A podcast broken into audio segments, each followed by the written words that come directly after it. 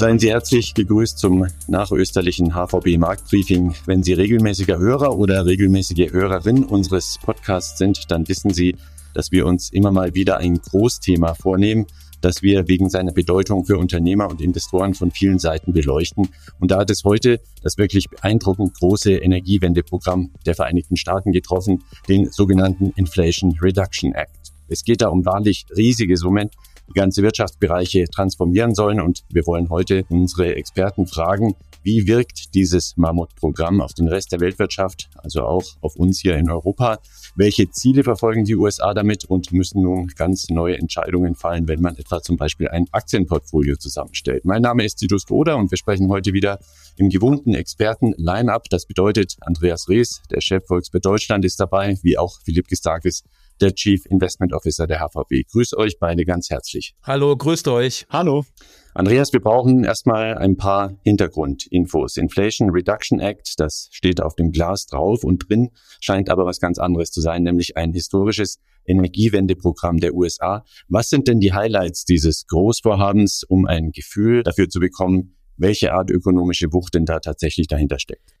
Ja, der Inflation Reduction Act sieht staatliche Fördermittel vor im Umfang von fast 400 Milliarden US-Dollar über einen Zeitraum von etwa zehn Jahren. Und es gibt hier drei wichtige Bestandteile. Der erste Teil, das sind staatliche Fördermittel für Unternehmen, die CO2-neutralen Strom, Wasserstoff und so weiter produzieren. Dann gibt es Mittel für Investitionen und die Produktion in Bereichen, die wichtig sind, um die Energiewende zu bewerkstelligen, also Batterien, Windturbinen, Solar, aber auch wenn bestimmte Rohstoffe verwendet werden, wie zum Beispiel Aluminium, Kobalt, Graphit und so weiter. Also Rohstoffe, die man eben für die Energiewende benötigt. Ja, und dann als dritter Punkt gibt es auch staatliche Gelder für den Kauf von Elektroautos. Die Fördermittel sind keine Darlehen, sondern die erfolgen in Form von Steuergutschriften oder direkten Geldtransfers des Staates dann an die Unternehmen. Und gegenfinanziert werden soll der Inflation Reduction Act nicht durch zusätzliche staatliche Verschuldung, sondern unter anderem durch eine 15-prozentige Mindeststeuer für Unternehmen. Die staatliche Verschuldung in den USA, die ist ja auch mittlerweile schon sehr hoch. Die beträgt nämlich über 120 Prozent des nationalen BIP. Das ist also fast doppelt so hoch wie in Deutschland und deshalb möchte man auf diese Mindeststeuer zurückgreifen. Das Programm wird ja seit seiner Verabschiedung vor rund acht Monaten durchaus misstrauisch beäugt. Nicht nur von der EU, auch direkte Nachbarn wie Kanada haben erst vor Tagen wieder vor unfairem Wettbewerb gewarnt und etwa auch der britische Finanzminister hat sich so geäußert. Zu diesen Kritikpunkten kommen wir gleich noch. Zunächst mal würde ich gerne ganz allgemein deine Einschätzung hören. Ist denn damit zu rechnen, dass das Programm wirtschaftlich, aber auch klimapolitisch ein Erfolg wird? Ja, ich fange mal mit dem wirtschaftlichen Erfolg an und da gibt es sicherlich Positives, aber auch Negatives. Also positiv ist sicherlich, und das spricht für einen wirtschaftlichen Erfolg, zumindest mittel- bis längerfristig, dass schon erhebliche Mittel eben in die Waagschale geworfen werden. Denn je nach Bereich machen die Fördermittel des Inflation Reduction Act 10 bis 30 Prozent des Preises oder der Investition aus. Also das ist für die Unternehmen schon wirklich attraktiv. Und wichtig ist eben hier, dass wir die positiven wirtschaftlichen Effekte vermutlich eben erst mittel- bis längerfristig sehen werden. Also der Inflation Reduction Act, das ist kein kurzfristiges Konjunkturprogramm, wie wir das zum Beispiel während der Pandemie gesehen haben, um die Wirtschaft schnell mal anzuheizen, sondern es geht eben darum, die Rahmenbedingungen zu verändern. Und ich denke, das wird erst mittel- bis längerfristig sich auswirken. Was man dann unter wirtschaftlichen Gesichtspunkten auch nicht vergessen darf, ist, dass es neben dem Inflation Reduction Act bereits zwei weitere wichtige staatliche Programme gibt. Das ist einmal der sogenannte Infrastructure Investment and Jobs Act und dann noch den Chips and Science Act. Diese drei Programme zusammen, die bringen ungefähr rund 2000 Milliarden US-Dollar an Fördermitteln und Investitionen in die Wettbewerbsfähigkeit und in die Rahmenbedingungen der USA. Also da steckt schon wirklich eine ziemliche Wucht dahinter. Auf der negativen Seite, der Inflation Reduction Act, der hat sicherlich auch Schwachpunkte und Probleme. Und das ist ganz ähnlich, wie wir das auch zum Beispiel in Deutschland oder in Europa bei der Energiewende jetzt erleben. Die Umstellung auf erneuerbare Energiesysteme wie Windkraft oder Solaranlagen, Batterien, da werden eben Rohstoffe benötigt wie seltene Erden, Lithium, Kobalt und so weiter.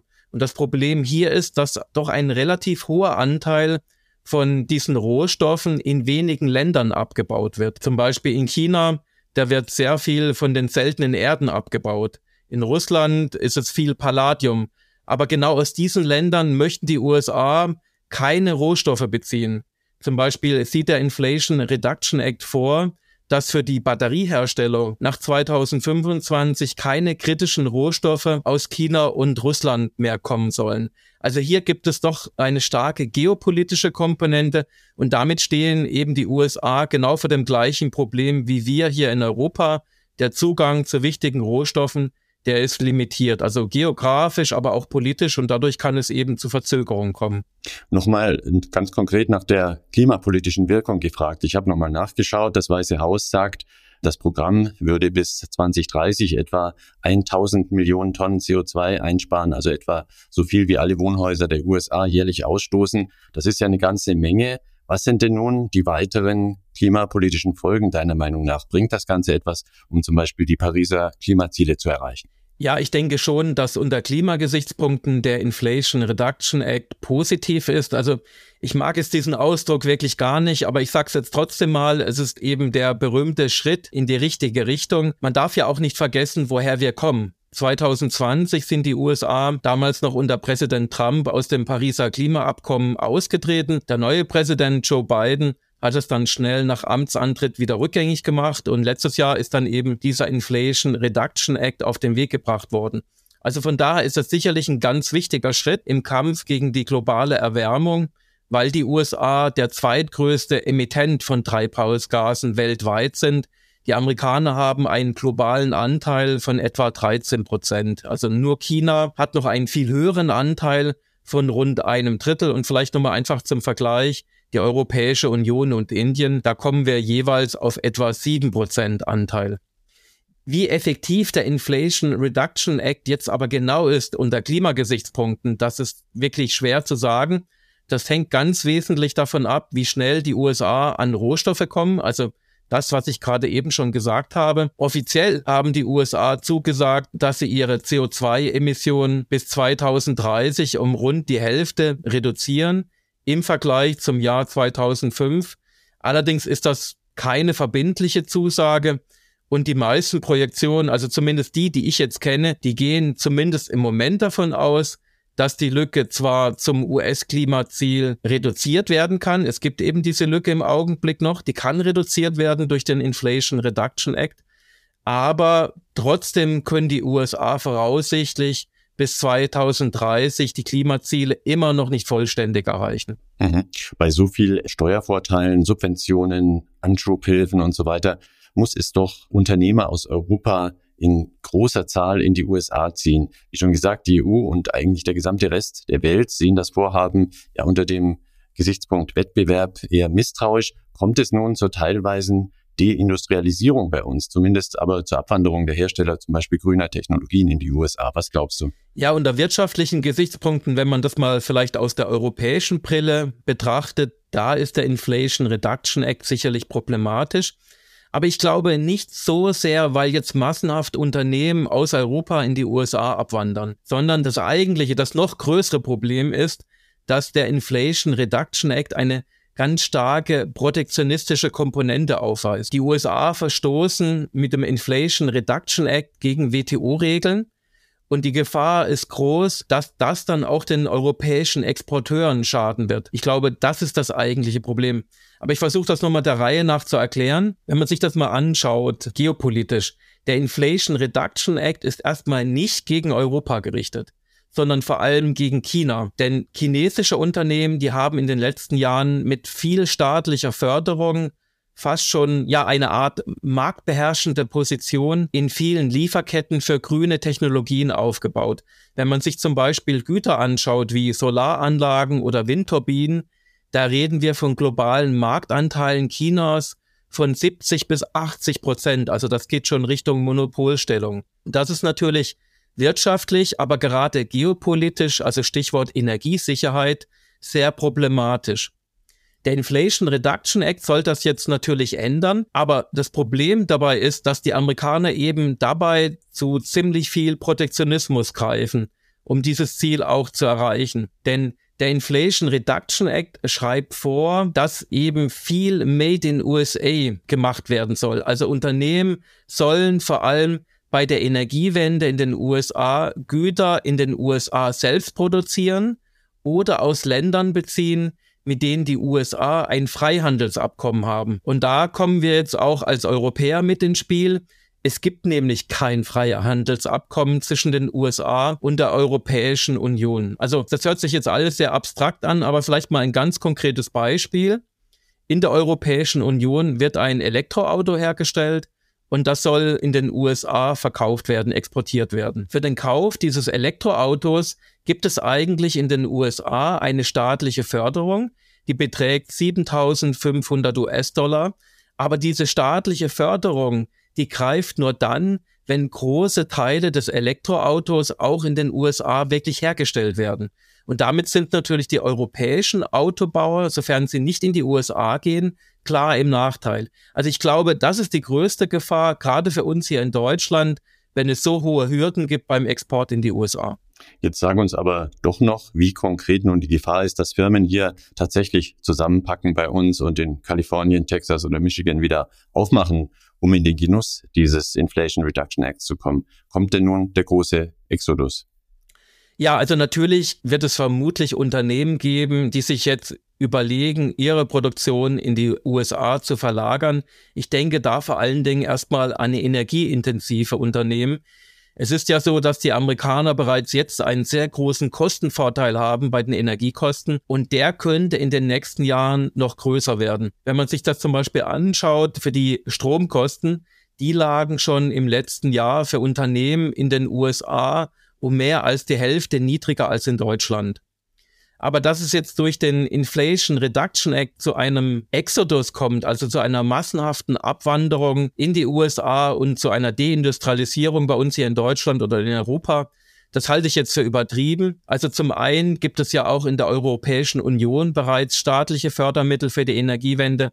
Ich habe gerade diese Prämie von 7500 US-Dollar beim Kauf eines Elektroautos in den USA angesprochen. Wenn man sich das anschaut in der Europäischen Union, und das ist der Stand jetzt, im Durchschnitt über alle europäischen Länder, auch da gibt es eine Prämie, die beträgt im Augenblick etwa im Durchschnitt 6000 Euro. Allerdings nur mit dem Unterschied, dass alle Autohersteller davon profitieren in der Europäischen Union, unabhängig davon, in welchem Land sie produzieren. Außerdem gibt es im Hinblick auf Investitionen in erneuerbare Energien auch bereits staatliche Programme in der Europäischen Union. Die sind Bestandteile von diesem New Green Deal. Also während der Corona-Pandemie, da ist ja ein Fonds aufgelegt worden, dieser sogenannte Next Generation EU Fonds und der sieht eben bereits viele Investitionen in die Energiewende vor. Also wir hinken da in Europa nicht so weit hinter den USA her, finde ich, wie das immer so dargestellt wird. Außerdem, was man auch nicht vergessen sollte, wenn es um eine Standortentscheidung geht von Unternehmen, ob man jetzt in die USA geht oder bei uns hier in Deutschland bleibt, da geht es natürlich nicht nur um Energiekosten, sondern da müssen wirklich die gesamten Rahmenbedingungen auch stimmen.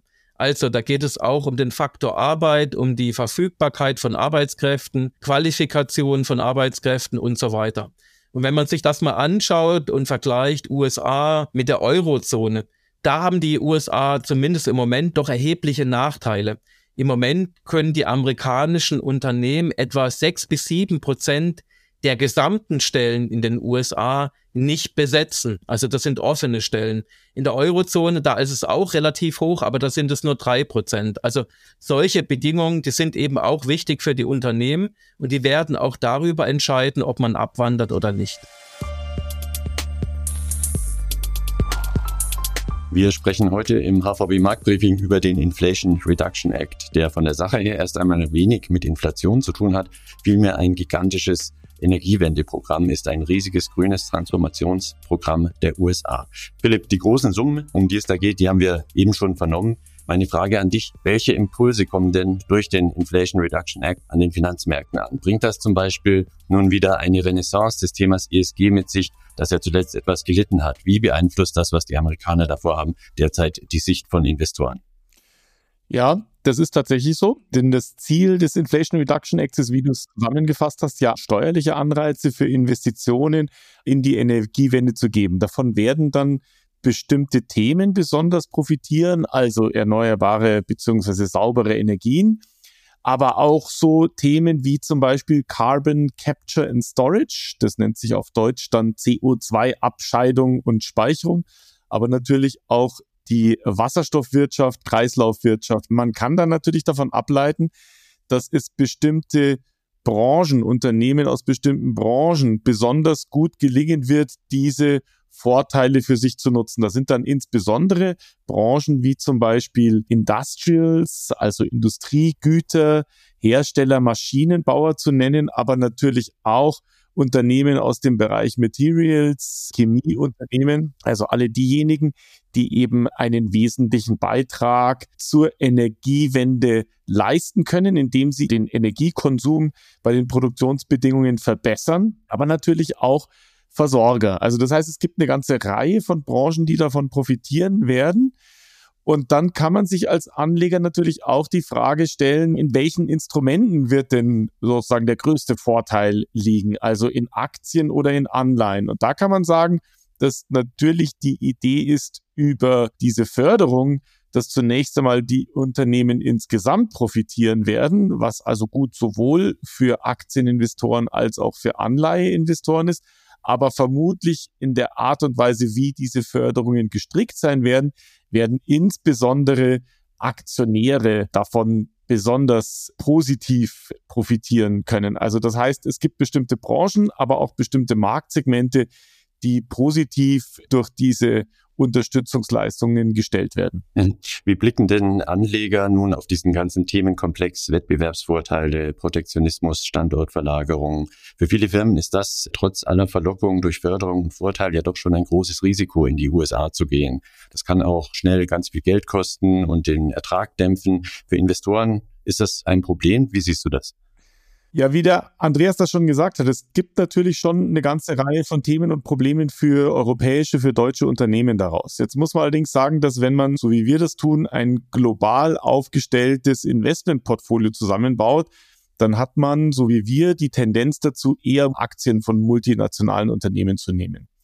Und das sind jetzt Unternehmen, die eigentlich bei ihren Produktionsstandorten global gesehen relativ flexibel sind und Produktion in den entsprechenden Zielländern aufzubauen, ist gerade für große Unternehmen, zum Beispiel auch aus dem Automobilbereich in Europa oder in Deutschland ja nichts Neues. Denn die großen Automobilhersteller produzieren sowohl in den USA als auch in China, wo es eben Anreize für diese Unternehmen gibt, eine lokale Produktion zu unterhalten. Das heißt, für die großen Unternehmen ist das nicht notwendigerweise ein Problem. Die werden sich entsprechend ausrichten. Die werden aber natürlich genau die Analyse tätigen, die Andreas dargestellt hat. Also Kosten-Nutzen-Vorteile, die zum Beispiel aus steuerlichen Vorteilen bestehen, aber möglicherweise auch aus Nachteilen bestehen bezüglich der qualifizierten Arbeit, die dort entsprechend geleistet werden. Das heißt, man guckt sich das an und wir tun das eben auch. Das heißt, wir schauen uns an, in welchem Bereich die Unternehmen besonders stark vom Umsatz, in welchen Regionen besonders stark im Umsatz sind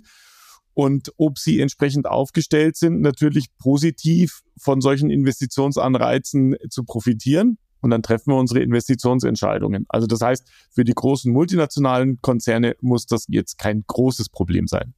Um die Sache noch abzurunden, wie bildet ihr das in der Vermögensverwaltung in der Praxis ab, das Thema? Das dürfte ja doch viele Zuhörer und Zuhörerinnen interessieren. Die Branchen, die dann nun profitieren könnten, steigt deren Gewichtung im Portfolio? Wie geht ihr daran?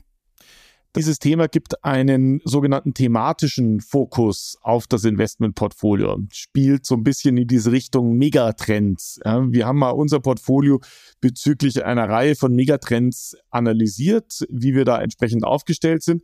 Wir haben festgestellt, dass ungefähr 15 Prozent unseres Aktienportfolios in das Thema Digitalisierung investiert sind, 10 Prozent in das Thema demografischer Wandel, aber eben auch 15 Prozent in das Thema Kreislaufwirtschaft und Energiewende. Und das muss man sich jetzt nicht so vorstellen, dass da lauter Startups oder Venture Investments drinnen sind, sondern unser Portfolio ist ja eines, das sich besonders stark auf Unternehmen mit etablierten Geschäftsmodellen, sogenannte Quality Investments konzentriert. Das heißt, wir haben etablierte Unternehmen mit dabei. Und wenn man sich jetzt mal ein Beispiel rausgreift, wir haben schon gesagt, ein Thema, was stark von dem Inflation Reduction Act profitieren wird, ist zum Beispiel die Wasserstoffwirtschaft.